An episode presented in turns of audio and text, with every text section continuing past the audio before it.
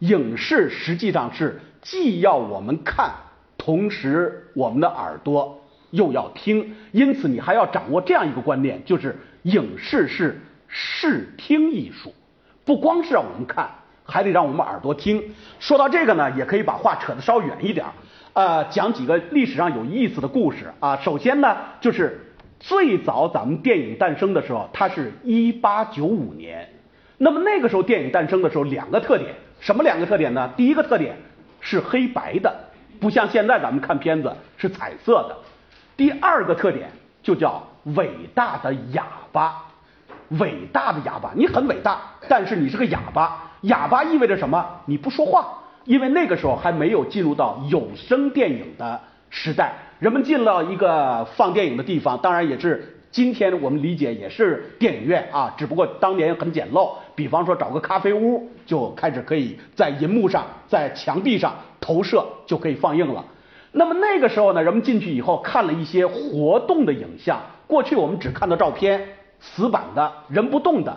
现在呢，发现这个照片里边的人呢，或者物呢，都可以动起来了。人们真的很兴奋，但是兴奋了没多久，立刻就觉得没什么意思了。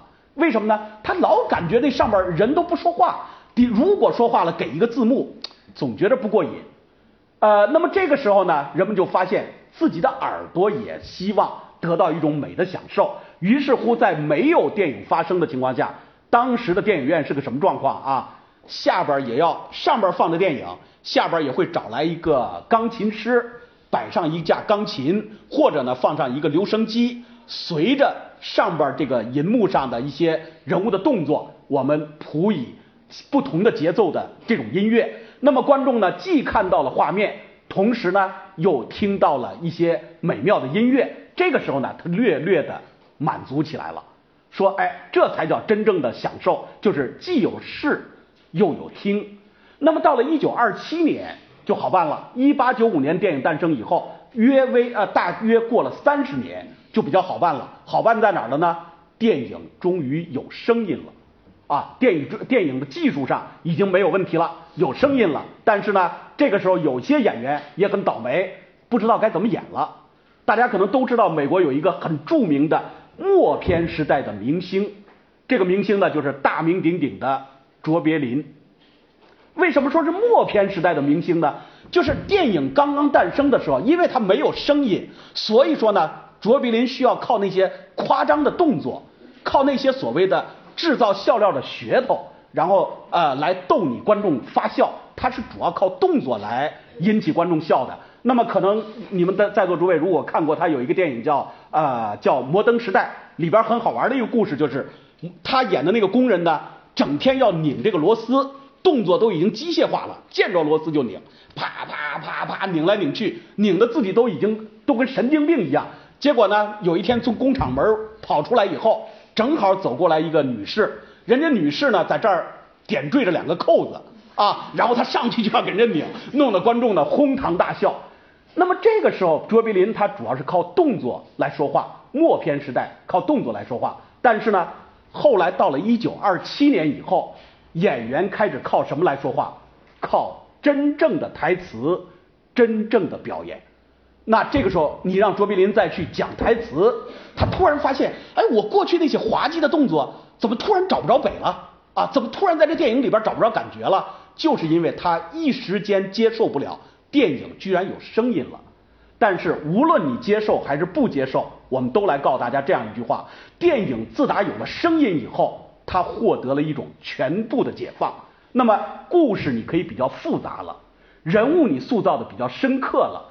主题呢，你挖掘的也更深了。所以说，电影有了声音，对我们来讲是一个很伟大的事情啊，是一个很伟大的事情。而且在这个过程中呢，声音在电影中的作用也越来越明显。比方说，我们现在有这样一部电影，这部电影的名字叫《云水谣》。那么里边讲的一个故事很老套，什么老套呢？一个穷的家庭教师到人家家里当家教。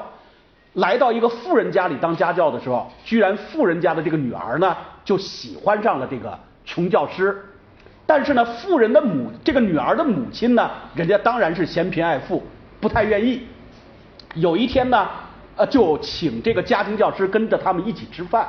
在吃饭的时候，实际上是旁敲侧击的告诉这个穷教师，我准备解雇你啊，找了个理由，你就回家吧。意思是你别想攀我们的高枝儿。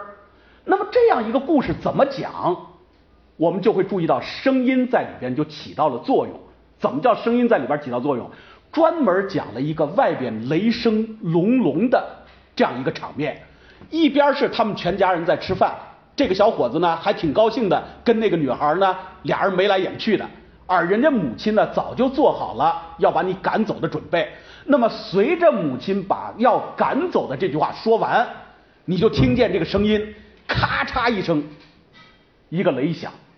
手法很俗套，说句实话，手法很俗套。但是这个声音的出现，把这场戏的艺术魅力和当时的那种节奏和感觉，全给我们拖出来了啊！随着这个声音，一下子把这个内心的这种挣扎、这种痛苦全表现出来了。因此，有些声音在电影里边，当我们准备把一个课文改编成影视剧的时候，声音也是我们需要考虑的。那么有些声音运运用的更加绝，绝到什么程度呢？比方说，我举一个例子，这个片子我估计在座诸位都看过，就是印度有一个电影，这个电影真的很火，叫《三傻大闹宝莱坞》，这应该看过吧？啊，那但是如果我要是问你其中的有一场戏，我估计你理解不了那场戏，当然我也也未必啊，你们可能也能也理解的很深。其中有一场什么戏呢？我们都知道这个电影讲的什么故事。三个傻子，当然这个傻子是加双引号的，在老大的带领下，在学校里边搞的是乌七八糟。那么曾经有一天呢，喝醉酒以后，他们到那个病毒院长的家里边呢撒尿，啊，撒完尿之后，结果把院长院长已经知道是他们仨干的。第二天就把那个最胆小的那个拉子叫到了自己的办公室，叫到办公室以后呢，说你你你会打字吗？会打字，好打吧。呃，然后他就打字，我现在通知你父亲。你已经被这个学校开除了，那这这这个拉子就很痛苦。哎呦，校长，那个那个，你千万别开除我。你想想，我父亲最大的心愿就是让我当工程师。你现在把我开除了，那我回家我父亲就活不了了。我怎么办啊？啊，我怎么办啊？正在最最痛苦的时候，这个校长说了，可以啊。你要是如果想还在这个学校留着，我给你改变一下，把你的名字换成你们老大的名字。那就意味着你要出卖你们老大，你要把你老大从这个学校开除。那拉子呢，肯定也不干。因此呢，一边是校长在等着你，你到底写不写？一边是我们的拉子的内心呢在挣扎。这个时候，这个电影最妙的是什么啊？这个电影的每一笔做的都特别棒。他提前就告诉了你你一件事儿，说这个病毒院长有个特点，就是第一是特别守时。呃，每天早晨呢系领带的同时，双手还可以写字儿，每天都是按秒数来计算时间的。那么每天中午的两点，他要躺下休息七分半钟，啊，很逗的是他要休息七分半钟。那么这七分半钟干嘛呢？他的仆人要过来给他刮胡子，他要睡觉，同时在这屋子里边要放上一段西洋的歌剧音乐。那我不知道你们之前这对这个片子里边这个歌剧音乐有没有注意到啊？但因为咱们是外国语小学，我相信对西洋的歌剧应该都很熟悉。那么当我们这位当我们这位校长往那儿一躺，两点的时候通知这个孩子说：“你现在写吧，要准备开除了，把你们老大给开除了啊。”然后这孩子就很痛苦的：“我写还是不写呢？如果我不写，他就把我开除了，我父亲怎么办？如果我写了，我就把我朋友出卖了，那我怎么办？”很挣扎的时候，当当当，那个钟声一响，两点到了。然后呢，这个院长往那儿一躺，就开始休息七分半钟。而歌剧的声音呢，就起来了。当时的这个歌剧是普契尼的《蝴蝶夫人》。蝴蝶夫人啊，然后呢，一边这个歌剧最昂扬的唱，一边呢是我们这个拉子呢痛苦的闪回。呃，这个这个，我刚才用了一个影视剧的专用的词，叫闪回。什么叫闪回？其实很好理解，就是咱们所说的语文课本里边的心理描写啊，心理描写就是你脑子里在想什么，然后呢，通过画面里边啪的一闪，他在想什么呢？他父亲当年怎么让他进了大学？他的母亲怎么呃那个那那那那个含辛茹苦的来呃来来资助他上这个大学等等等等。同时他还想他们老大怎么样啊，他的朋友关系怎么样？脑子里边啪啪啪出现了好几个画面以后，他做了一次人生的重大选择，走到窗户口跳下去了，自杀了。就这么一场戏啊，就这么一场戏。那边呢，教授在那躺着，一边听着歌剧，一边被刮胡子。这边呢，他实在受不了了，走到这个窗户跟跟前跳下去了。但是，如果我们仅仅这么理解这场戏，远远不够。怎么叫远远不够啊？因为我刚才专门强调了一句话，当时这个院长放的那个歌剧是乔巧桑的咏叹调，普契尼的蝴蝶夫人。那稍微了解一下普契尼的呃蝴蝶夫人的歌剧的，我估计你们对这段咏叹调晴朗的一天，应该对他的歌词有所了解。当然了解不了解我不知道啊，我稍微的说多一点，就是。乔巧桑的故事到底讲的是什么？日本被这个美国打开这个，呃，就是跟咱们中国一样，咱们中国当时是闭关锁国，被人家英国打开这个国门以后，日本也是一样，美国是把他们国门给打开了。那么打开以后，就在美就在日本的一些港口呢驻了军，驻了军的时候，有一个美国的军人叫温克尔，叫平克尔顿，平克尔顿呢就跟这个日本的女孩乔巧桑呢，俩人就好上了。乔巧桑呢很爱这个平克尔顿，而平克尔顿呢似乎也很爱乔巧桑。那么有一天呢，这个乔巧桑呢，这个平克尔顿呢就回美国了。那么回了美国以后，不好的消息传来，有人就告诉乔巧桑，你就别等了，人家不过是跟你逢场作戏，人家在美国啊有老婆有孩子，回不来了。但是这个乔巧桑呢，坚决的不承认。说他那么爱我，他怎么可能骗我啊？于是乎，每天就站在自己的门口，站在自己的这个呃窗前，望着这个军港。只要有美国的军舰入港，他就以为是他的爱人要回来了。而这里边谁最天天给他叨叨，就是说你别想了，别等了呢？恰恰就是他的女仆人。那么这天呢，俩人又开始折腾，又有一个军舰呢进了军港。乔小桑满怀希望的知道。这个军舰上一定有他的爱人平克尔顿，那这个仆人就说了：“你还在这没醒过来呢啊！我告诉你，肯定来不了，别想了。”于是乎，乔乔桑唱了这段十大歌剧里边的最著名的《晴朗的一天》。那这个大概内容我就不多说了，我就简单说一下。大概的内容就是：当我听到什么军舰入港了。当我听到呃那那个有传来了礼炮的声音，我相信我的爱人这时候正在船上，他一会儿就要回到我的身旁。那么回到我的身旁以后，我们将紧紧的拥抱，我们将继续啊念叨我们之前的情感等等类似这样的意思。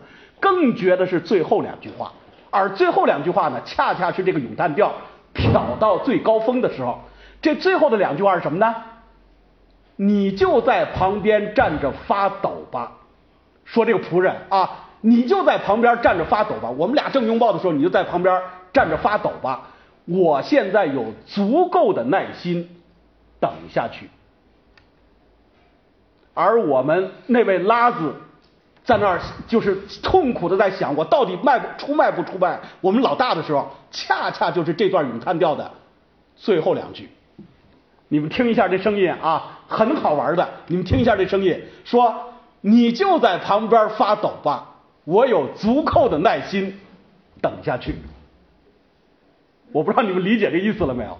啊，理解这意思了没有？这个东西我们就称之为电影的声音的绝妙运用。怎么叫绝妙运用？运用到了它不是随随便便找来一个歌剧往这儿一放就完了，而是这个声音出唱出来以后，观众如果了解乔小桑这个内容的话，哄堂大笑。因为什么呢？他已经跟歌剧没有多大关系了，而成为这个院长的内心的所思所想。他在想什么呢？我往这儿一躺，我这儿刮着胡子，你在那儿发抖吧？想吧，嗯，我倒是看看你究竟呃到底怎么着？你到底是出卖你你这个老大呢，还是你自己被我开除呢？我有足够的耐心，我等着你，待会儿把你老大给卖了。那这个声音的运用，我们承认真的很棒啊，真的很棒。而很多优秀的影片里边，应该说他们既要关注画面是怎么写的，又要关注声音是怎么运用的，又要关注声音是怎么运用的。所以说呢，呃，当然我们做一个小短剧的话，没有必要。